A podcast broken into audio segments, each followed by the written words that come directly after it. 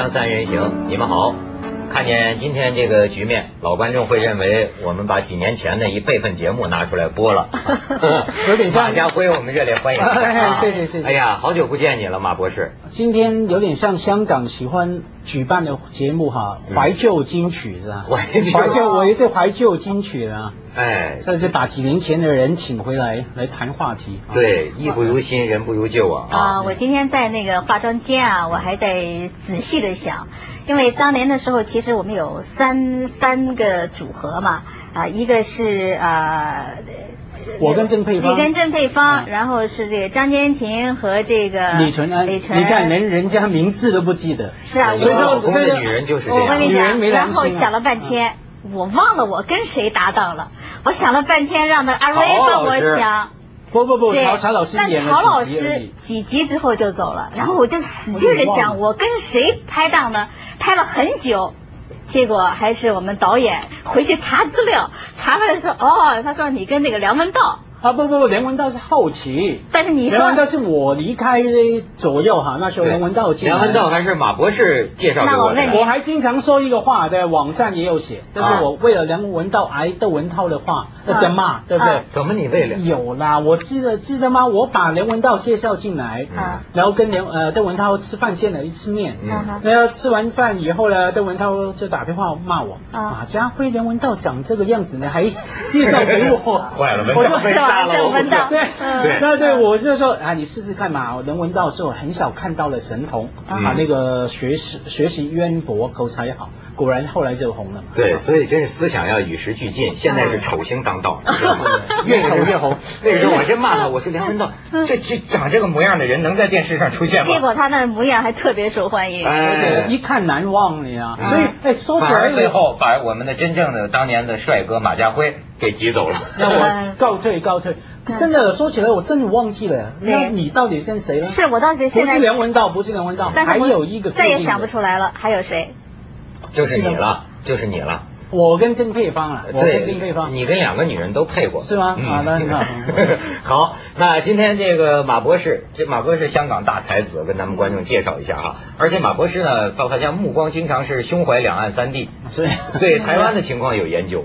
是有注意啦，因为我在台湾毕业嘛，哈，在台湾毕业，而且特别最近注意到一个事情哈，就是那个台湾前一阵子不是有个非常重要的企业家去世吗？辜振甫啊，长得一表堂堂，非常英俊的，我们喜欢称他做什么老帅哥啊，啊，我看窦文涛老了就是这个样子。哎呀，谢谢谢谢。在我的印象中，他是个儒商。因为他除了经商成功之外呢，他还会这个呃唱唱那个昆剧啊，唱昆剧，然后呢，他还会画画。啊，他跟他的夫人呢也是这个非常的这个恩爱恩爱啊，然后他们俩说同台唱戏，哎呀，这个境界我觉得确确实是让人佩服。对，反正他一句话，他就是女人的偶像嘛哈。那最近有个新闻，为什么我特别对这个新闻有感觉呢？因为顾振甫先生去世的时候哈，我很不服气。我身边的所有的台湾的女性都哭了，然后觉得这样一个老帅哥哈，然后看他所有的生平的形状传记，都说他怎么个恩爱哈，对家庭的忠心接第一个，对还有社会事务的关怀，对艺术的喜爱哈，那这样我就很不服气嘛，你知道，我看文涛可能有这样感觉，当你听到。一个女人称赞别的男人帅，你心里很不哎呀，这应该是不一样的辈分吧？那当然了，可是呢，还是心里暗暗有感觉。大家都是动物嘛，对，那不同层次而已。那那个最近的新闻就是说，突然然后突然有一位女子，有一位女士出来了，然后就说她是那个辜振甫先生已经交往了几十年的情人，然后呢，她有门生了一个女儿。家女儿就是他的所谓的私生女啊，啊，然后就要求，就要求了第一个要求说金钱啊有所回报，因为当年顾振甫先生去世之前呢，曾经答应了给他们在会给他们怎么样的呃财务上面的安排，结果呢人算不如天算嘛，没安排好，顾先生先去了。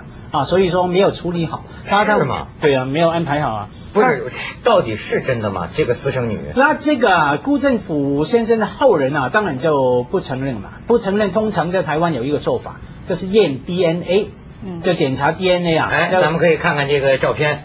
呃，据传哈，这个辜振甫私生女验 DNA，这这个女的就是啊。啊，对啊，对啊，就验 DNA 哈。这怎么像拔牙的？嗯。对他去检查 DNA，检查 DNA 的结果不晓得出来了没有？那可可是这个问题呢，就扯出很多的事情了。第一个，当然我心里会比较好过嘛，哈，就回去跟那几个女人说，你看你们羡慕的老帅哥哈，原来也有一些其他你们不太喜欢的事情发生。那第二个就是说，原来背后扯出很多的其他的新闻啊，包括说原来为什么会跑出来要钱呢？听说是因为顾政府的后人啊，因为接管这个企业了嘛。然后呢，就用那个铁腕政策，这很强硬的手段，想像古代王朝一样尽杀老臣啊，把顾政府以前的老老员工啊要去掉。然后老员工不服气嘛，坦白讲，当老员工当然知道那个老板很多私生活的问题啊。然后结果呢，老员工呢就去怂恿就俊使这个女方啊跳出来。闹把事情爆出来，闹出来，好，那结果呢，就变成说有一场好像我们看什么康熙王朝诸如此类的古代封建王朝的斗争啊。孝祖对老臣哈，这个我觉得在现代企业哈，这种在西方企业比较少见的见到的情况哈。对对。我听下来这怎么就是有点像这个？哎呦，说起来太激动，激动，激动，激动，激动，激动。我想到了自己是不是在外边也有？我就说听起来这怎么像这个美国的这个政界啊，在这个呃竞选的时候，这个民主党啊，比如说那个克林顿，克林顿的他的这个几个女人呢，他跳出来都是因为这个保守党到。最后到后面去鼓动他，说：“哎，你去吧，你这个第一你自己可以得得到利益啊，那咱们也可以得到一些利益，因为就是把他丑化了之后啊，大家都不会投他。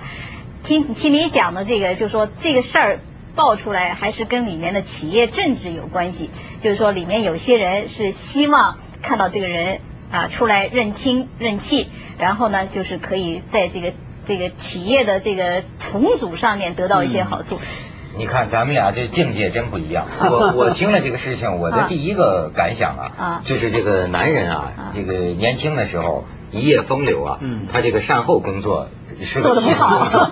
是个，哎呀，我跟你说，这个很多风流的男人，他都会有这个感觉。有时候人生啊，前边也许在哪儿就悬着一个雷，一个定时炸弹，不定什么时候就会炸。你说这个事儿的时候，你知道吗？我马我想起来，我前一阵啊。做了一个梦，很有意思的一个梦，是真的哦。啊！但是这个为什么说梦或许是这个人的某种潜意识的表达，是不是啊？也可能是焦虑，也可能是欲望。哎，那看你是做什么？听我这个梦啊，我就梦见啊，啊，我已经白发苍苍，嗯，垂垂老矣，坐在沙发上，好像那个就是也很奇怪，但是大门就在我这个我这个沙发对面，然后门开了，进来一个小伙子。站在我面前就看着我不说话，过了一会儿，他身后呢又走过来一个老太太，满脸皱纹的老太太。嗯，老太太呢指着我就说：“叫爹，就是他就是你爸爸。”嗯，我就做了这么一个梦。啊，你说。那就我看，我觉得，我觉得这个是真是，说不定会成为很难说呀。窦窦文涛，你这样一提醒，我看明天呢，在两岸三地的 D A D N A 检查行业生意一定上扬，很多人带小孩去检查 D N A 啊。但是这个问题，如果说就从这个男女的角度来讲啊，我觉得就这个的手段确实有一些老套。你说现在的女孩子确实是男人不坏，女人不爱，我觉得就对这个估。政府的这形象来说，从我一个女性观众的这个角度来讲，我觉得一点也没有损害他的这个，就是他对我的我他在我心目当中的影呃形象，嗯，一点也没有。那可是，假如从一个更现实的角度来看，我觉得报有可能有影响。怎么说呢？根据报纸说啊，因为这几天啊，台湾的报纸啊，每一天都满版报道这个新闻哈，这个假所谓的丑闻。从这个角度来看呢，新闻说，顾政府过往几十年啊，几和总共。给了这个母女一亿台币，听起来很多，对不对？可是，一亿台币是两千五百万港币，还不够在香港中环买个小单位呀，还不够。对，你看从这个角度，估家是多么的有钱啊！我所以我觉得对他形象有影响，不是因为他有其他女人，是因为他太小气，小气了嘛，出手太小了嘛。一个女人，而且他明知道他有了你的骨肉，有了你的女儿，你才两千五百万，坦白讲还不够你打赏给其他的其他给。所以邓文涛，如果这事儿发在发生在你的身上，你为了你的形象起见，你还是得多给钱。哎，所以我为什么能够视金钱如粪土？就是因为我想清楚了这个道理，人不能没有钱，嗯，但是呢，也不要有太多的钱，嗯，有很多财主都跟我谈过这个体会，嗯他说就说这个你的这个财富啊，实际上什么事情都有一个临界点，嗯万事万物都是这样。他说我的体会，一超过这个临界点之后，对，弊就大于利了，嗯，你就真是因为财招来的麻烦，无数的这个这个烦恼哈。你会发现他的负已经超过了正，对，那可是再怎么说，文涛还是要不要太。视钱财如粪土，还是多留点钱？你真的不知道什么时候有人叫你爹，你那时候很麻烦呢。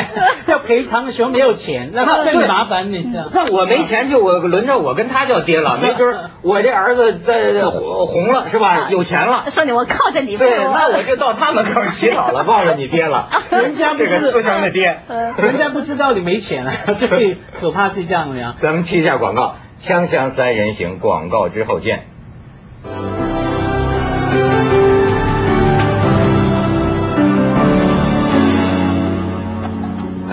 博士，呃，最近 留意的这个花边新闻比较多啊。对对，因为没有办法，我告诉你，我们呐，基本上现在看报纸一定是留意花边新闻的。为什么呢？花边新闻已经成为头版的新闻，对不对？你没有办法不留意，除非你不看报纸。而像我们这样靠那个看报纸写评论。呃，来生活的人哈，你一定要看。这除了顾政府哈，以台湾来说，包括香港也是哈。除了顾政府这新闻，最近你们也一定留意到，这是另外一个新闻嘛，林志玲啊。林志玲小姐不是在内地那个出了意外吗？然后受伤嘛，然后回家嘛。你们看到吗？连续几天的头版新闻，林志玲回家了。嗯。啊，什么大问题？我一看还以为回我家了。林志玲回家了。就好像连爷爷你回来了。对。然后呢，伦敦什么爆炸，什么埃及爆炸，死了几十人，是后面半版。然后林志玲回家了头版，然后再翻开二版哈，前面是讨论她回家嘛。后面是讨论呢，他回家以后干什么？然后第三版是讨论他假如没回家能够干什么？那样每天一定是花边新闻出来。哎，你说这事儿倒让我想起啊，你们留意到最近这个传国际传媒界的风声吗？嗯。哎，我感觉到好像最近呐，从这个全球都刮起一种啊反低俗化的这个潮流。嗯。你看美国。最近也是反反低俗化，是这个什么众议院都通过什么议案，这事儿就从哪儿？就那个歌星叫什么珍妮杰克逊嘛，杰克逊，突然在在这个橄榄球那个超级碗那个表表演上，突然哎露胸了，这就引起了人们不安嘛。然后这个美国那个审查委员会啊，那胸有这么丑吗？会不安？当时确实是挺诧异的，那个报呃那个电视是重播了这个情景，确实是挺难堪。然后在美国，现在这就成了个事儿，嗯，搞到众议院、参议院要通过议案，现在的这个什么委员会啊，呃，你就是任何广播公司敢于播出这种下流节目的，过去的这个罚款额呀，比如说是几万美元，现在上升到五十万美元，弄的这个，你知道有一个美美国有个电视台。